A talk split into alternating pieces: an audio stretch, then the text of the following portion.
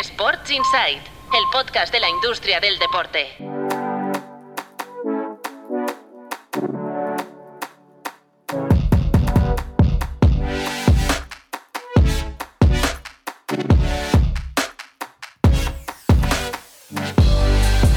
Muy buenas, bienvenidos y bienvenidas a Sports Insight, un podcast de tu playbook producido por NSN.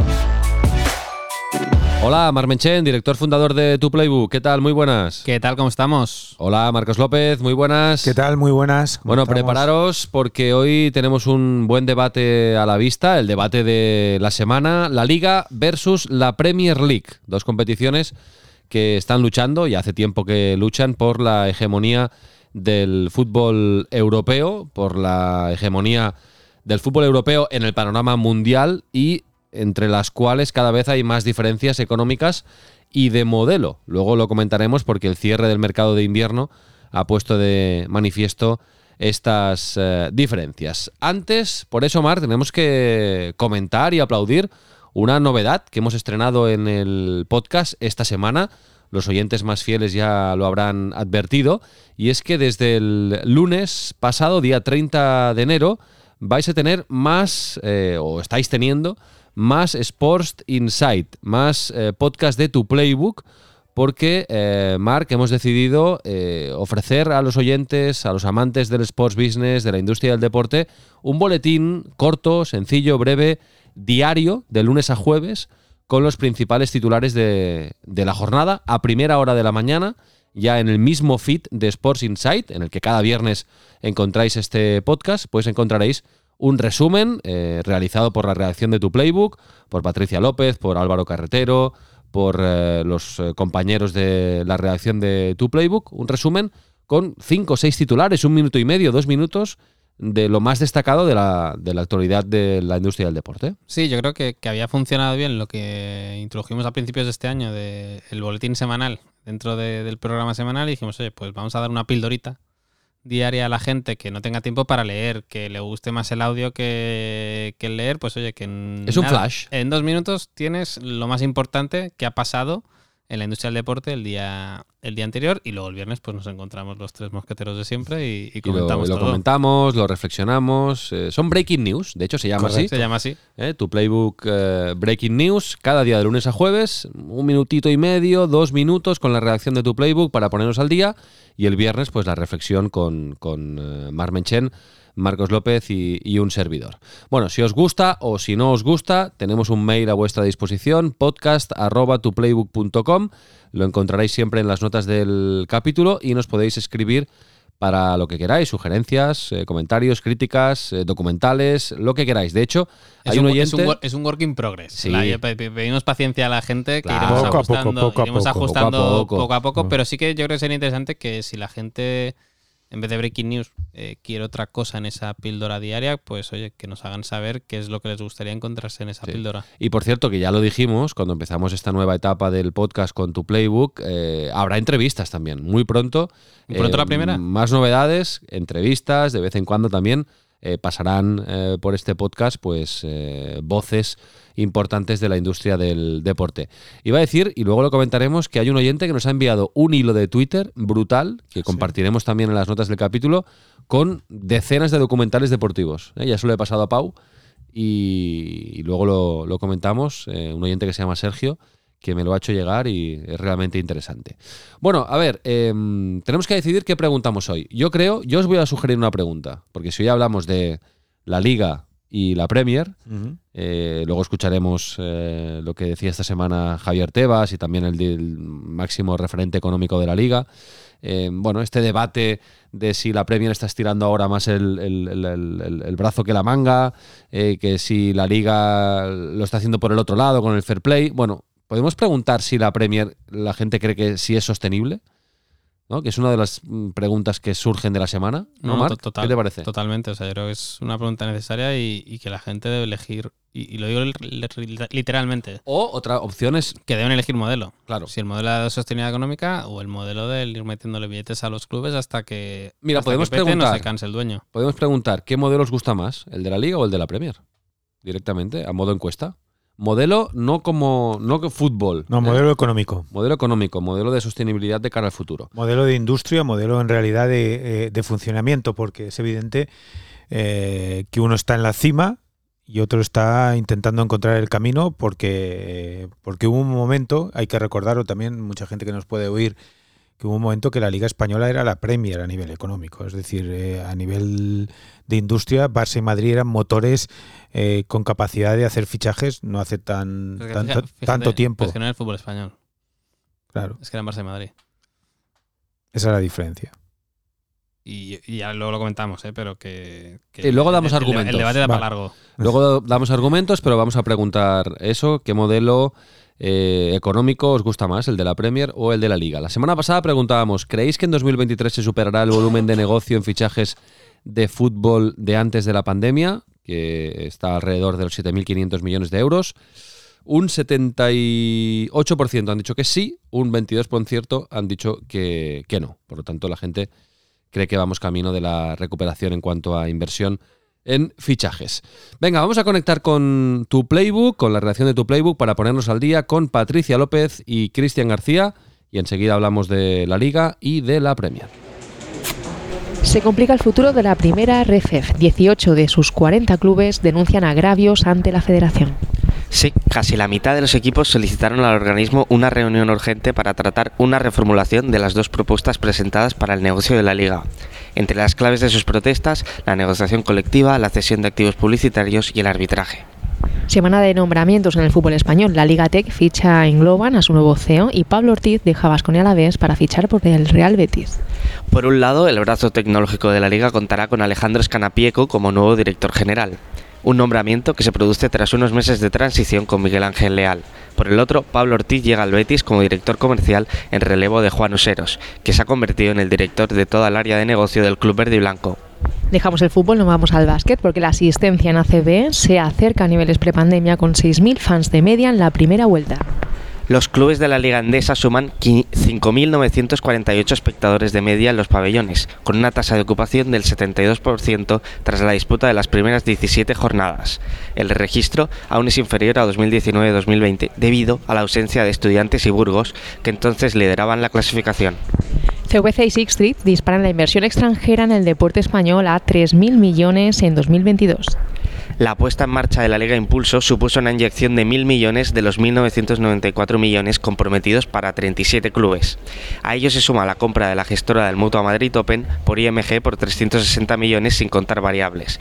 De este modo, la inversión registrada en los nueve primeros meses de 2022 es siete veces mayor a la que se produjo en 2021. El gobierno cifra en 2.000 millones la pérdida de ingresos por la COVID en el deporte en 2020. El primer año marcado por la pandemia se llevó por delante un 11,8% del negocio que movía la industria deportiva en 2019. De rozar los 17.000 millones pasó a facturar 14.944 millones de euros. El sector de la bicicleta esquivó la caída. Bueno, vamos a hablar de la Liga y de la Premier League y vamos a hacer lectura de dos tweets. El primero es de Mark Menchen, aquí presente. Dice Mark, eh, esta semana decía en un tweet, tras el cierre de mercado se confirma, a todos os gusta más el juego de la Premier League, os gusta más que puedan fichar a Mansalva, pero no os gustan los Peter Lim. Y, my friends, sin los Peter Lim de la vida y la gasolina que meten, no habría Premier a ese nivel. ¿Vale? Ahora lo comentamos.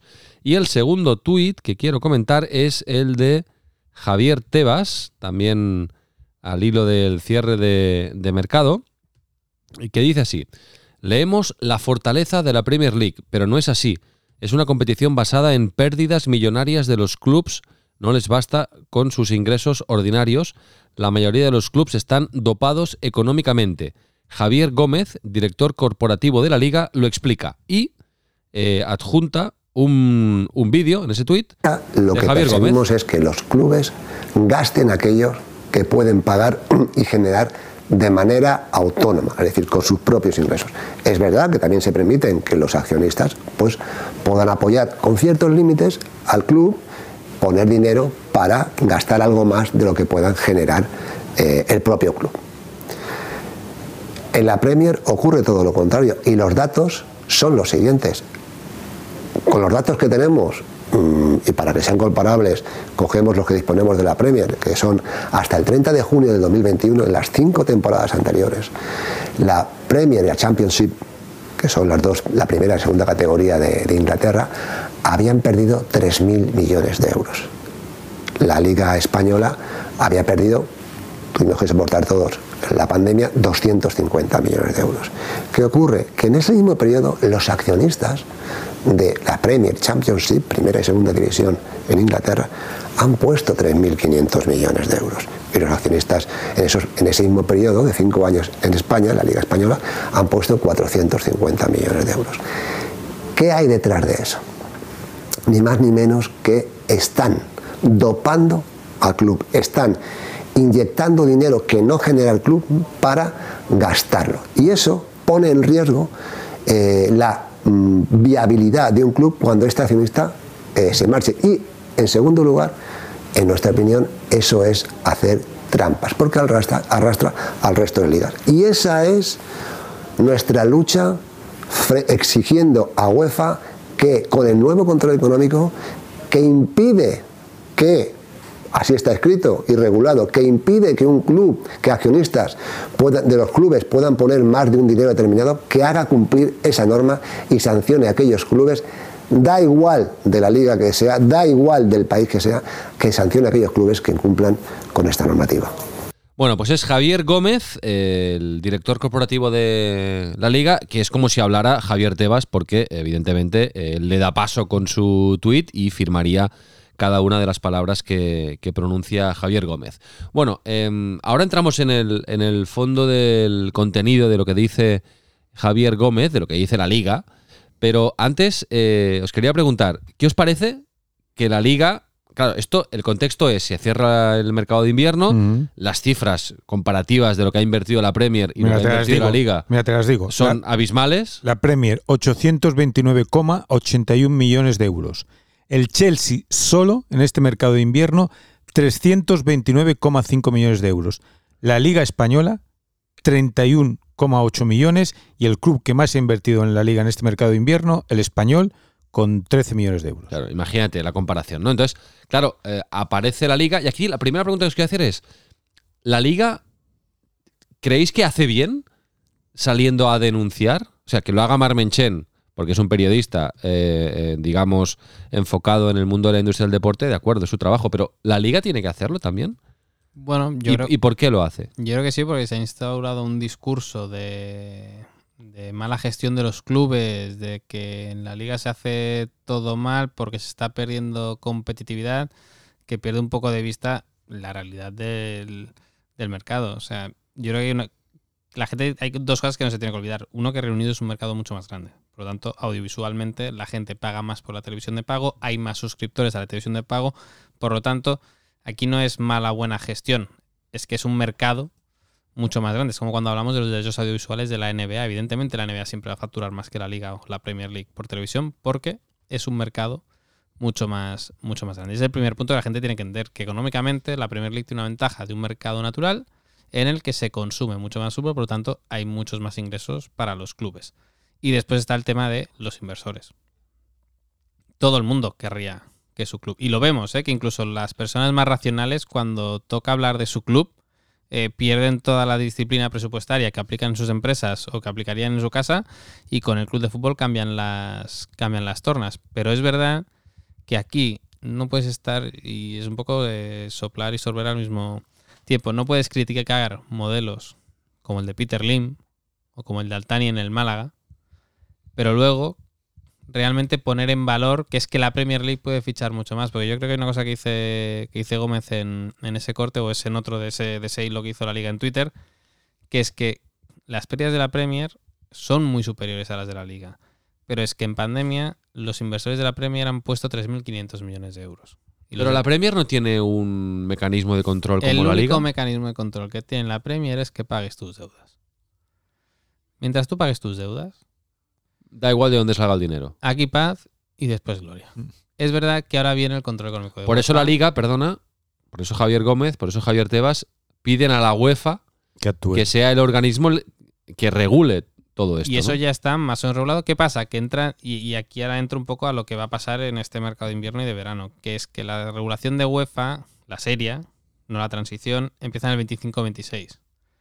Por lo tanto, los clubes ingleses ya saben que tienen hasta el 25 o hasta el 24 para que todas aquellas inversiones estratégicas en talento que no le, para que no les penalice a efectos del control de UEFA, que recordemos que es que a plantilla deportiva solo podrás destinar el 70% de tus ingresos, lo que están haciendo muchos es anticipar un poco las inversiones que, que están haciendo. Porque todo el mundo habla de o la Premier o la Premier todo lo que ha invertido. O la Premier no.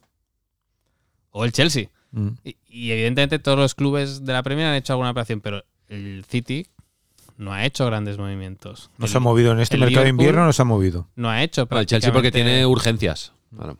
Claro, pero yo por eso digo que... Y, lo- tiene, y tiene liquidez porque que ha cambiado de propietario. que lo del Chelsea hay que medirlo un poco en función de lo que haga en el mercado de verano. Porque yo ahora mismo la percepción que tengo, la sensación, o me gustaría pensar, porque es verdad que a mí este dueño del Chelsea me, me hace gracia y, y creo que es listo, es anticipar lo que hubiera hecho en el mercado. Y ya lo dijimos, que este mercado de invierno iba a ser como- un poco como un mercado de, de verano. Y tengo la percepción que este tipo lo que ha dicho es, oye, tengo claro lo que quiero fichar, tengo claro que en verano los clubes van a tener más dinero porque ya es la segunda temporada de ya plena recuperación del negocio del fútbol, por lo tanto, más certezas de los inversores de que se puede fichar y que los ingresos van a volver a ser altos. Oye, ya que tengo liquidez, me anticipo y voy a fichar ahora todo lo que en verano quizás me costaría un poco más caro porque el club me pide más, porque tengo dos competidores que ahora sí quieren ir a por ese jugador y después que yo creo que hay otra cosa que la gente ha confundido claramente, que es eh, la caja y las cuentas. El Chelsea ha gastado 350, ¿no? Creo que era Marcos. Sí, Claro, pero, 329,5. Ahora ha reventado el mercado eh, con pero, los precios. pero 8 años de contrato. Sí, ese es el O tema. sea, antes hacíamos aquí el cálculo, realmente esto al Chelsea le va a suponer 85 millones de gasto por temporada eh, durante los próximos años. Pues son 85 millones de gasto, pero primero hay que ver cuánto ya ha amortizado de lo que le queda por amortizar de los fichajes anteriores y luego que se ha ido sacando sueldos de, de encima y que todos son muy jóvenes, pero entiendo que tampoco llegarán con sueldos. No, de exorbitantes. momento no. Has pagado mucho por ellos, pero es gente que tampoco te va a cobrar unos sueldos excesivamente altos. Por lo tanto, yo creo que lo del Chelsea hay que verlo, pero me parece muy injusto no querer Peter Lims y. Pero sí, Eh, no, eh, para entender eh, lo que es la dimensión de lo que se ha vivido en este mercado de invierno, 31 de los 35 fichajes más caros de este mercado de invierno son de la Premier. No hay en los 35, que es importante, ningún fichaje español, ningún fichaje italiano, ningún fichaje de la Bundesliga alemana. Eso da pistas más que evidentes de hacia dónde va la industria en el sentido, como bien comentaba, porque cuando, cuando hablas de amortización, vamos a recuperar lo que hacía en su momento el Barça, cuando el Barça tenía dinero. En el año 96 el Barça fichó un portero, igual vosotros lo conocéis, pero hay que eh, rastrear un poco en la arqueología, que se llamaba Víctor Bahía, Hombre, ¿sí? le costó mil millones de pesetas. Año 96, 6 millones de euros, el portero más caro del mundo. ¿Y qué hizo en aquel momento Núñez, que era el, el entonces presidente del, del Club Azulgrana? Le hizo un contrato de 8 años, un contrato insólito, porque no se estaba acostumbrado a hacer contratos que en aquel momento eran de 4, 3, 4 y lo máximo eran 5 años. ¿Por qué? Porque quería amortizar ese traspaso que luego evidentemente no estuvo los ocho años en el, en el Camp Nou y, y- tampoco triunfó como jugador del Barcelona. Pero en aquel instante ya Núñez eh, caminaba en la dirección de amortizaciones largas para disminuir el impacto económico y es lo que está haciendo el Chelsea, porque en el Chelsea ahora mismo tiene 33 jugadores en plantilla y, insisto, se ha gastado 650 millones de euros entre el verano y el invierno. O sea, ya... Y, pensamos que con Abramovich se había acabado la, idea del Chelsea rico y del Chelsea eh, con capacidad para, acceder a cualquier tipo de mercado. Y eso revierte en la industria del fútbol, al punto que el River, River Plate, que era el propietario de, de Enzo Fernández, que ha pagado al Chelsea 121 millones de euros, se reservó el 25%, más los derechos de formación, ha obtenido casi 50 millones de euros por la venta de un jugador que eh, lo vendió hace seis meses por 6 millones de euros. toma ya. Espectacular. Y luego el Benfica, ¿eh? que también ahí. No, el Benfica es el único club del mundo que ha vendido dos jugadores por más de 100 millones. Uno es Joao Félix al Atlético de Madrid y ahora Enzo Fernández al Chelsea. Y ahora los dos se encuentran en el, en el El Chelsea, Chelsea, ¿eh? curiosamente. Pues ya puede salirle mejor. Sí. Oye, y en cuanto a, a modelo, un poco volviendo a la pregunta que hacíamos, ¿no? Ahora, eh, exagerando, eh, ya sé que viene la regulación que comentabas de la, de la UEFA, ¿eh? de aquí a un par de años o tres. Pero ahora exagerando tenemos el modelo que gasta a mansalva sin control económico de la Premier League, porque sus propietarios tienen mucho dinero y, lo pueden gastar. Y luego tenemos el modelo de ultracontrol económico, sobre todo que está apretando a los grandes, más al Barça que al Madrid, que eh, está aplicando la liga, digamos un modelo como más racional y un modelo como más irracional. Eh, Mar, ¿tú dónde te situarías? Bueno, creo que es- se nota la legua, pero prefiero clubes autosuficientes que no clubes que dependan de alguien de que le va poniendo dinero cada mes. Es que, pero por, por una cuestión de que si esa persona se cansa, y es que lo hemos visto, Peter Lim se cansa, el Valencia no tiene para fichar. Altani se cansa, el Málaga, segunda división, a borde de problemas. desaparición. Hay gente que dirá que sí, no, que es que es por las normas de la liga, que los inversores no vienen al fútbol español. No, oigan, los inversores no vienen al fútbol español porque realmente ven que donde hay dinero es en el fútbol inglés, pero no porque esté mejor gestionado, sino por una cuestión de, tamaño. Que aquí yo siempre digo lo mismo, si el Valencia, ¿por qué llega a la situación que está?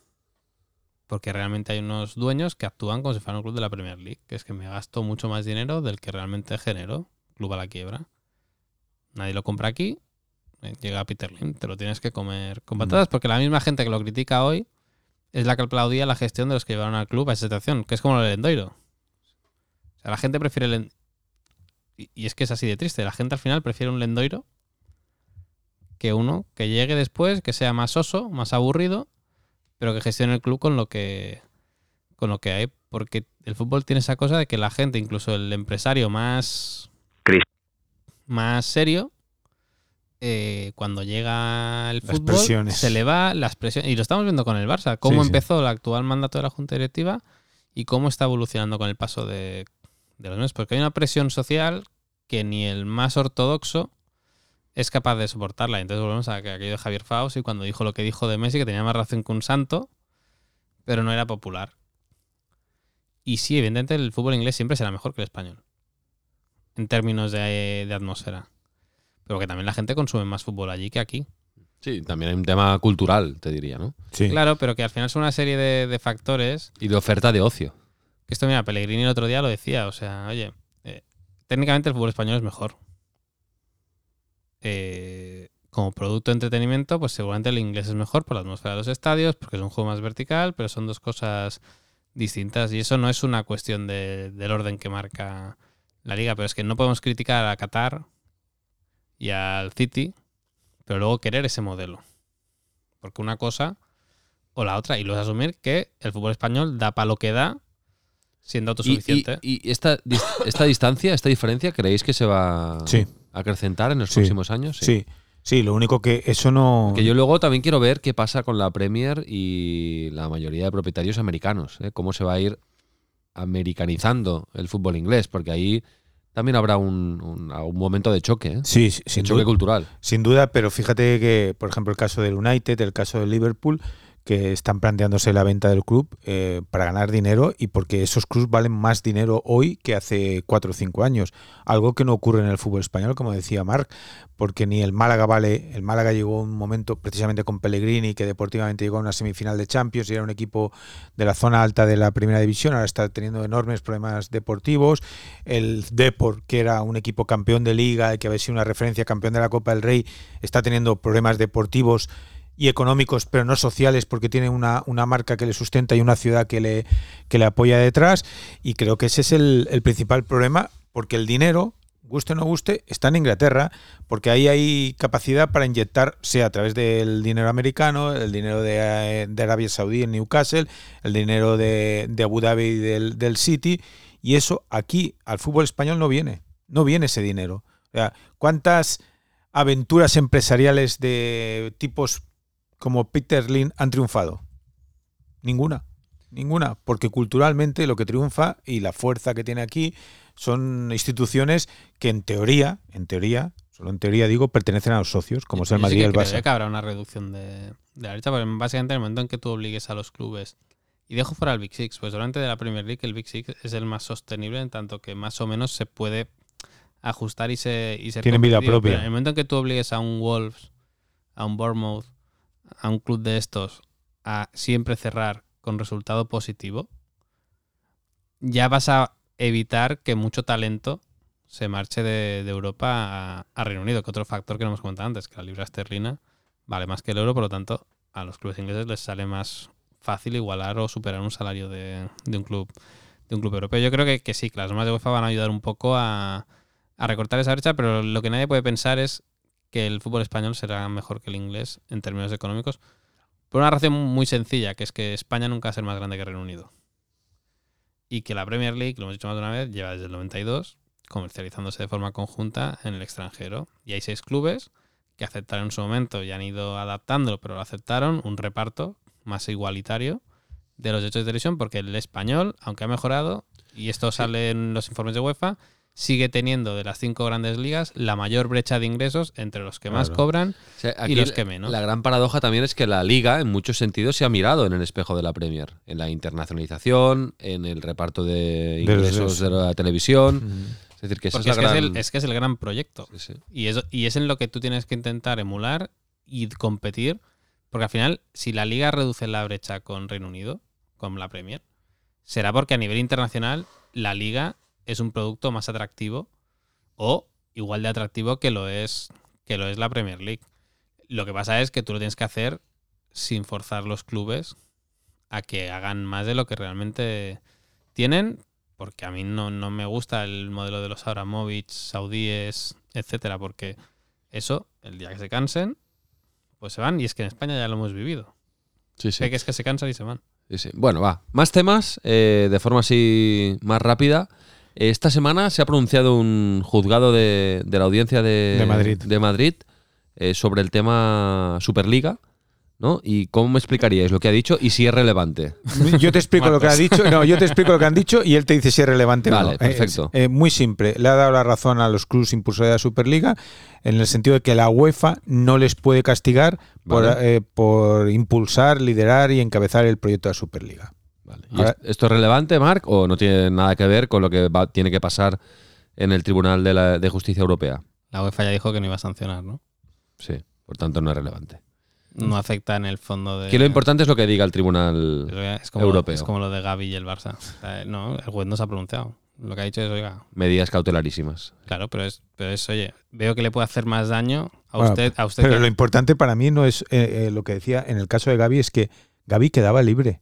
Es que es- O sea, claro, es que. eh, Eso no lo sabíamos, ¿no? no, no, no. no. Pero eso me parece que- muy inteligente por Por- el Barça para forzar la cautelarísima. Porque si no, a mí me parece inteligente por la gente de, de Gaby que es Iván de la Peña. O sea, llevar a- al Barça a una situación de negociación capaz de firmarle esa, esa pero posibilidad. fíjate que esa posibilidad es la que le da al Barça.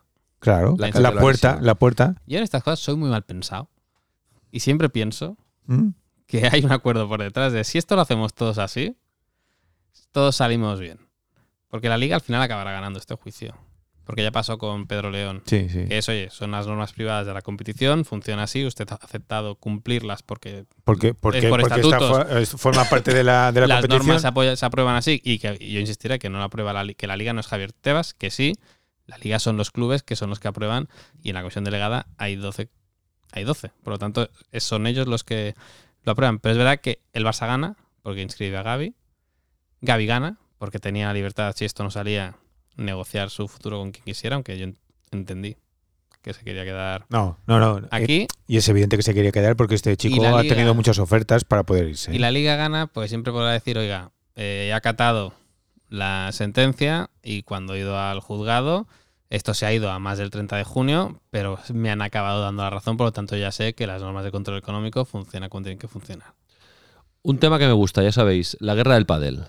Bueno, que empieza a no ser guerra. La pipa de la paz ya ¿eh? Se está empezando a ¿Ya? encender. ¿Sí? Sí, sí, la pipa de la paz, porque tanto el grupo DAM, Sí. el propietario de World del Tour, como eh, Qatar Sports Investment, propietario de Premier Padel, sabéis que son los dos Mm. circuitos eh, desde el año pasado que existen en el mundo del pádel, pues han anunciado conversaciones, ¿eh? como, si, como si de un tratado de paz eh, se tratara.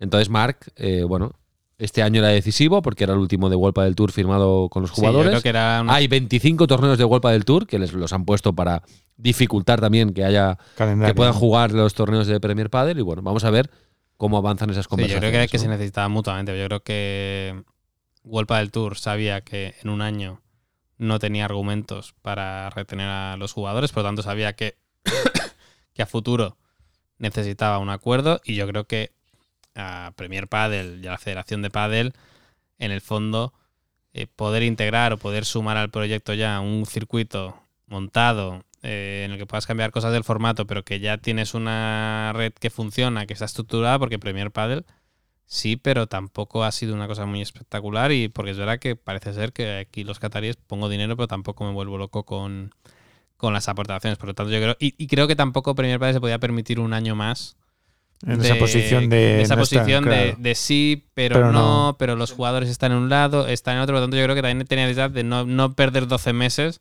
si en un mes nos ponemos. Bueno, toda- un mejor acuerdo es, es bueno para los dos, ¿no? En este aspecto. Para los tres. Bueno, para También los para tres. los jugadores. Ya, que van- exactamente, Que exactamente. van, en grupo. Ahora van, ya se han sindicado y las decisiones las toman de forma colegiada. Vaya, que me parece todo un triunfo por parte de DAM conseguir sentar a la mesa a esta gente y, y que negocien. Y, Bueno, y que también es justo, ¿no? Porque el- los primeros que apostaron por este deporte fueron, fueron en Sí, Dan. no, 12 millones. No, y lo, ha, 12 y- millones. y lo ha hecho bien. Y Vuelta del Tour lo ha hecho muy bien. Por lo tanto, es justo también que tenga el reconocimiento no solo económico, sino también de trabajar en una misma Sí, dirección. pero ¿no? a veces cuando hablamos de business, lo de Ya, lo sé, lo sé, lo sé, lo sé, este- Yo este- soy ingenuo, en él es más pensado. no, yo soy yo creo que ingenuo. ahora el pastel es tan grande Aquí- que hay para todos, yo Aquí creo. son 12 millones que, que Vuelta del Tour ha perdido promoviendo y fomentando. O sea, que, que no ha ganado pasta con, No, no, no. Como el Tour. Ha palmado 12 millones de euros en invertir por el producto que yo creo que, y tú comparas, yo creo que ves imágenes de los dos de los dos conceptos y yo creo que Vuelta del Tour sigue siendo mucho más atractivo a nivel visual, Visual. Lleva años de ventaja. que sí, no que no Premier Padel, que en cambio sí que ha conseguido, pues oye, pues en Roma, en París, pues montar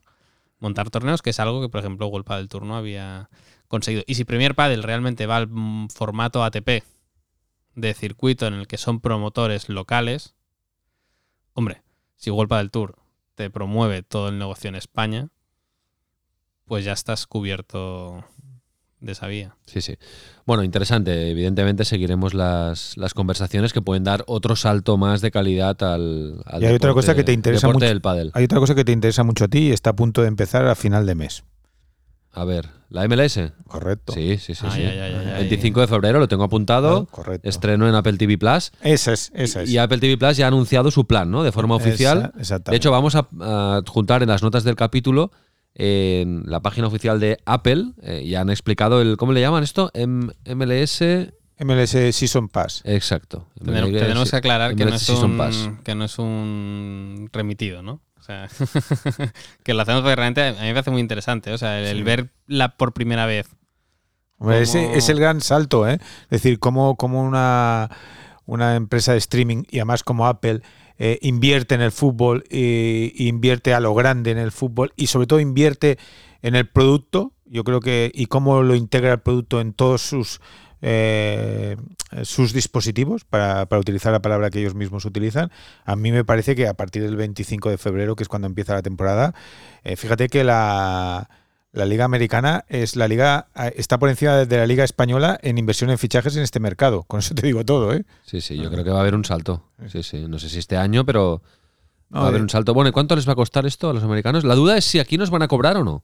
Esa- Porque en Estados Unidos, aunque tengas Apple TV Plus, hay que pagar un plus. Sí, creo hay que pagar son un extra. creo que son 99, 99 dólares. dólares Exacto. al año. Sí, sí. Y Yo espero que aquí nos lo den gratis, ¿no? Hombre, un algo. Un algo te caerá. Bueno, ya pagas Apple TV Un Plus. eurillo. No, un o- eurillo te. O, o- o- o un primer mes gratis para ver cómo funciona, que para mí eso también es muy interesante. Yo lo hablo en términos de cómo ellos muestran el contenido de la MLS al mundo, porque no es que está mostrando el contenido de su liga, de la liga norteamericana, a, a Estados Unidos, al país, sino que lo está mostrando al mundo, para mí es muy interesante. Es decir, y creo que lo, que lo comentó en su día Mark, si tú eres abonado de un club, ya tienes también una suscripción a, a este pasaporte para toda la temporada. Imagínate las sinergias que se pueden crear entre los clubes Bueno, y la propia Apple. Y, todo lo que han hecho cruzado de. Han hecho de listas en de Apple Music, Apple ¿no? Music. Listas de cada club con música elegida por los jugadores. Qué bueno. Con Apple Maps eh, están haciendo como guías de partido para dónde ir a consumir, cómo verte por el estadio y, y demás. Está Apple, Apple TV, evidentemente, para ver los partidos, que aparte podrás personalizar la página de, de entrada. Y luego, quién sabe, si con, con Apple Fitness, pues tú imagínate que meten ahí entrenamientos con, Claro. con los jugadores. Pero claramente, oye, que van a coger toda la oferta de ocio que tiene Apple y te van a enchufar MLS por, por Bueno, todos os, lados. os lo miráis en las notas del capítulo, que está la página de Apple que habla de, de todo esto. Ya tenemos Super Bowl. ¿eh? Philadelphia Eagles, eh, Kansas City Chiefs. eh, Marcos, apúntatelo, 12 de febrero, domingo en el State Farm Stadium, también conocido como el estadio de la Universidad de Phoenix, en Glendale, eh, Arizona. Arizona. ¿eh? Ya sabéis que es el punto neurálgico de- del negocio del deporte, la, Es la su- cima, la ¿no? Super Bowl. Esto es la cima de la industria del deporte. Es decir, es el partido que resume todo. Sí, podría ser. Pues Es el partido donde, Podría ser un buen espejo, sí. sí, donde se condensa todo a a nivel de anuncio, de música, de patrocinio. Que también es Apple, ¿no? El descanso de la Super Bowl, diría. Es Apple, ha cambiado, ¿no? O sea, ya no es Pepsi. Yo creo que es Apple Music también. ¿Sí? Apple Music, sí, efectivamente. Vamos a ver un momento. Vamos a buscarlo porque. Mira, no sabía eso de que, de que, era, de que era Apple, con todo, además. Bueno, ha cambiado el, el naming, digamos, el title rights del descanso. A, Voy ver. así de oídas, ¿eh? Pero me suena. A mí me suena también lo de Apple Music, ¿eh? A ver, sí, sí. Apple Music salta al descanso de la, de la Super Bowl, sí, sí, a partir de este año. 50 millones al, al, al año por patrocinar el. ¿Qui- ¿Quién, ¿Quién actúa? ¿Se sabe esto ya? Rihanna, creo que es. Rihanna, vale. Sí, sí, lo, lo- ha publicado Apple además, hace un par de días. Anda, Rihanna, sí, sí, sí. Muy bien. 50 millones de dólares. Sí, sí. Por, por patrocinar el descanso de Super Bowl, pero claro, es que. eh, Es un club de la liga, eso, ¿eh? Ya, ya, está- estaba pensando justo eso. Estaba, estaba pensando Yo creo justo que eso. el día siguiente comentamos mucho más Sí. la actuación del descanso de la Super Bowl que el Que partido. Tienes razón. Mucho más. Sí, o sea que tienes ahí razón. está, Tienes razón, pero me he quedado como, wow. está bien invertido. Eh, ¿Qué más? A ver, primera ref. Eh, actualízanos el, el pollito que hay. Pues esto la semana pasada creo que lo comentamos, que había Luis Rubiales había dado dos opciones de modelo de competición a, a los clubes. Ese mismo viernes, 18 clubes, eh, de los cuales era, únicamente solo había un filial, que era el de, el de Osasuna, y no había ninguno de los históricos como el Depor. Emitía una carta en la que ponía en cuestión un poco la amenaza de Luis Rubiales a que si no elegían el modelo que él quería, eh, retiraba todas las ayudas a, a la competición. Y ayer se filtró, por parte de la federación, evidentemente, porque a los clubes no se les había informado No estaban de nada. Y informados, de, de hecho, hecho. todavía hoy no se les ha informado No de están nada informados. de que quizás la federación decide eliminar la primera federación como, como competición y volver a la estupendísima segunda vez de cinco grupos, por lo tanto 80, 80 clubes. Y si ya estamos hablando de una primera federación que no es sostenible, en la que los clubes pierden 40 millones, pues si metes 80, pues apaga y vámonos. Yo creo que, que es una salida, una salida hacia adelante, es decir, no ha sabido buscar un patrocinador principal para la- ni, ni- patrocinador principal ni patrocinadores para la competición. No has sabido encontrar un modelo audiovisual que funcione para al menos conseguir esos 9 millones que tú prometiste a los clubes o esos 15 que tú en los pliegos ponías que era el precio mínimo de, de reserva y ahora cargas en los clubes porque el mensaje que se ha trasladado es que esto es porque los clubes no, no quieren y, lo atribuye al control económico. Me parece una falacia absoluta el decir que es porque no quieren el control económico, porque lo que no querían es un modelo en el que se les prohibía el, aso- el asociacionismo a los clubes. No se les permitía el vender conjuntamente activos, activos comerciales, se les imponía que la federación coordinara el convenio colectivo de, de la competición, que es algo nunca, nunca visto.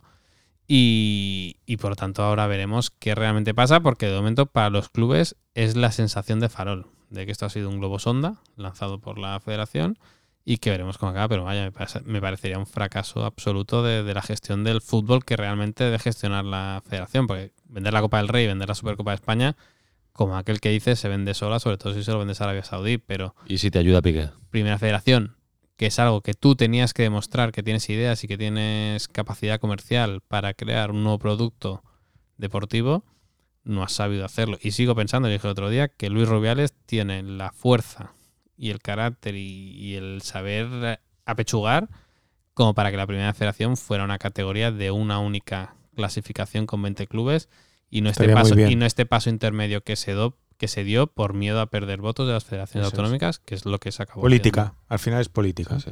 Oye, y una última cosa. eh, Liberty ha dicho que no a, a Saudi para, De momento, de momento. para venderle la Fórmula 1, De momento, de momento, porque. pero ha rechazado una oferta de- brutal, ¿no? De 18.400 millones de euros. wow. Por 18. quedarse, porque Saudi Arabia quería la Fórmula 1. Sí, el Gran Circo. Quería comprar el Gran Circo. Eh, recordar que Liberty. ¿Cuánto le costó a Liberty? Nada, muy poco comparado con esto. 7.300 millones de euros. Siete- Hace cinco en años, en el cinco o 2000 seis años. En el 2017. En el 2017. Eh, era una operación, se lo compró al Fondo de Capital Riesgo que conocéis, CVC, una operación de 7.300 millones de euros, que en realidad era el pago de 3.700 millones, más luego todo lo que debían, y a partir de aquí, eh, no sé qué piensa Mar, pero yo creo que la Fórmula 1 ha entrado en una dimensión absolutamente distinta, novedosa, eh, penetrando en el público joven, capaz de, de- de imponerse en Estados Unidos. Si no recuerdo mal, en el 2023 Ahí Las Vegas. hay, hay tres grandes premios. Imagínate, Las Vegas, Austin y Miami. Sea, estamos hablando de, de que ha- hace 10 años no Sí, sí. tenía ningún impacto, no tenía ningún arraigo en el, en el deporte norteamericano y creo que a partir de aquí esa propuesta de 18.400 millones de euros es el 60% más de lo que pagó en su momento Liberty. Imagínate. Yo Bueno, creo que vale mucho más la competición. ¿Sí? ¿Tú crees que vale más todavía? Que lo que compró, segurísimo. ¿Y, lo, que y lo que recibiría? A ver, la liga se valoró con la operación CVC, creo que eran 18.000 18.000 millones. Pues entonces sí. Y estamos hablando de que Fórmula 1 tiene el monopolio Sí. de competición, porque no hay más Fórmula No, 1, eh. que te acaba de entrar Audi, creo, como, como escudería, que ha sumado a Estados Unidos y que todavía no las empieza a explotar como realmente quieres, que tienes el proyecto este con Netflix, que te está funcionando como, Impresionante. como un tiro. O sea, yo creo que, que, hombre, que tiene mimbres como para poder exigir más y aparte, lo comentábamos antes, que incluso la propia FIA, que debe tener algún derecho de veto, porque recordemos que al final la Fórmula 1, digamos que Es tiene, una concesión, tiene- tiene ¿no? una Sí. concesión, o sea que la FIA podría tener la última voz en si considera que ese cambio de propiedad eh, afecta a las condiciones del acuerdo de cesión de la explotación del campeonato. Por lo tanto, yo creo que, que no le interesa y que no le interesa a nadie, yo creo. bueno, pues eh, tiene dinerito fresco para gastar también Arabia Saudí. Saudi Arabia y eso también es interesante. Bueno, va, vamos con el documental que nos recomienda Pau Michans. Hoy un documental diferente, ya veréis.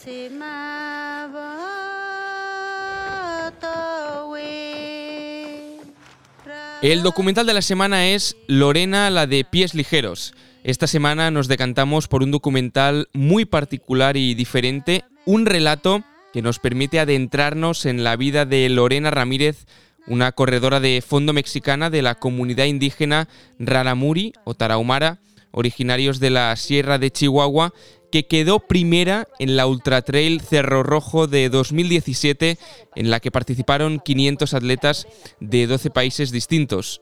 Y lo hizo corriendo con huaraches, unas sandalias típicas de allí, y su vestimenta tradicional vestida con falda. De hecho, se niega a usar ropa deportiva convencional para correr y tampoco era profesional. Se puede ver en Netflix, es un cortometraje, dura una media hora y está dirigido por Juan Carlos Rulfo y producido por la productora mexicana No Ficción. No os esperéis un documental trepidante, porque no lo es, pero es un documental muy contemplativo y que nos permite adentrarnos, acercarnos durante unos días en la tranquila vida de Lorena Ramírez, una corredora de fondo mexicana que vive con su familia alejada de toda civilización en una casa en medio de la sierra de Chihuahua. El documental refleja lo común que es para ella y para su familia caminar 4, 5, 6 horas a la casa de su vecino más cercano. Es algo normal que hacen todos los días.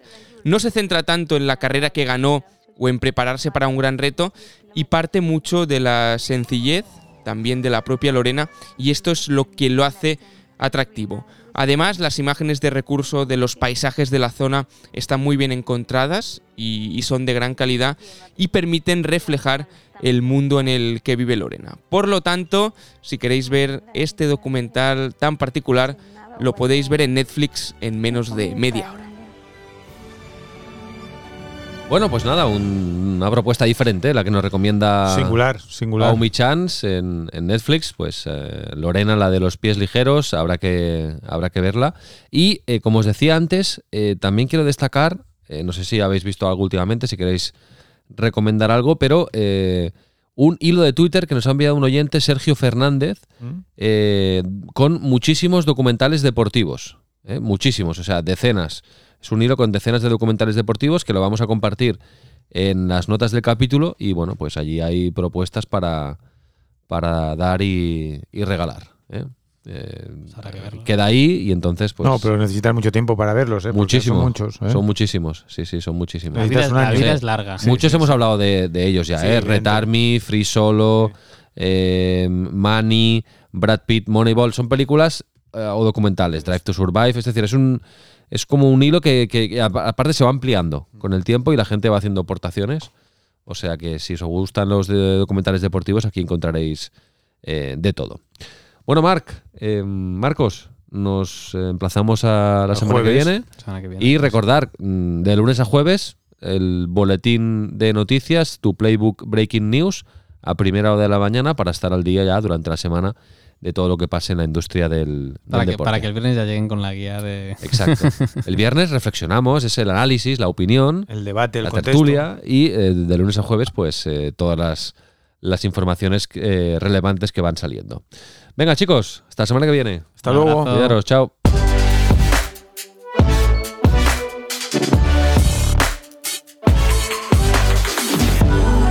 Sports Insight, un podcast de Tu Playbook producido por NSN. Y recuerda, tienes toda la información económica de la industria del deporte en tuplaybook.com. Únete a la plataforma de negocios para la industria del deporte. Nice orbit.